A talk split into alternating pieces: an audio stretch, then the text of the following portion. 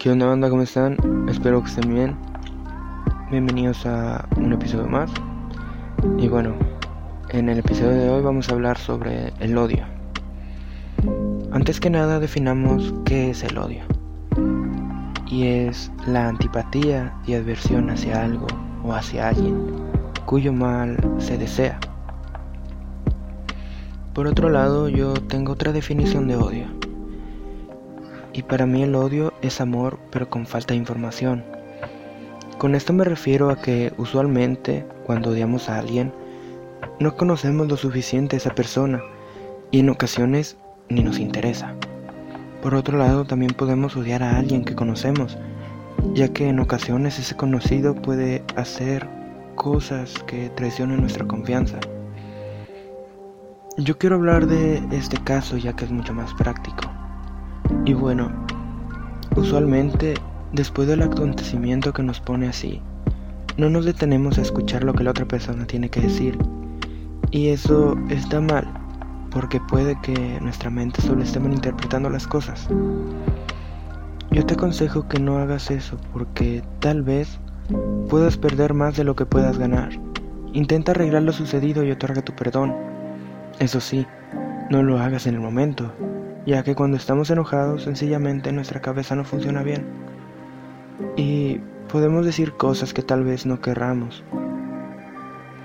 Espera que tu humor vuelva a la normalidad y después solo habla con esa persona.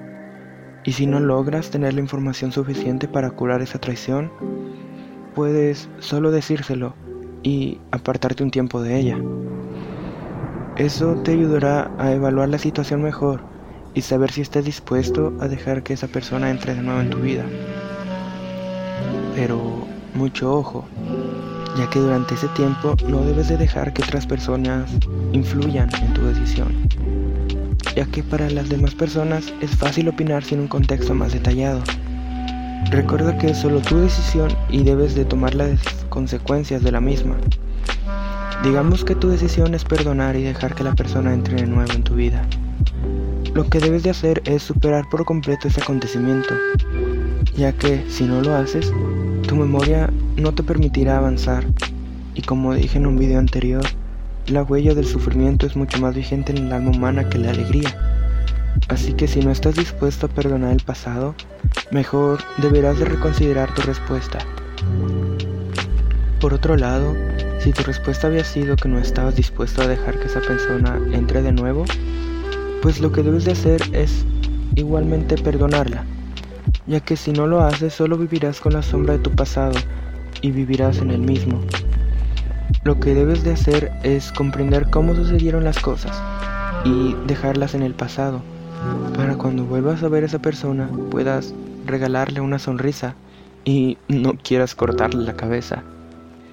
Porque como dijo alguna vez el señor Oru, el señorón William, Ódiame o ámame. Ambas están a mi favor. Si me amas, estaré en tu corazón, y si me odias, estaré en tu mente. Así que no seas un puñetón y perdona el pasado. Dale vuelta a la página y sigue avanzando. No desperdices tu vida en tonterías. Mejor concéntrate en las cosas buenas que tiene la vida. Y creo que es todo, chavales. Eh, espero que les haya gustado me ayudarían mucho compartiendo el video. De igual manera, suscribiéndose en YouTube, dando like en Facebook y siguiéndome en Spotify. Y bueno, sin más, yo fui Fabiansky y ya me voy a la chingada. Sobres banda y que la pasen bien.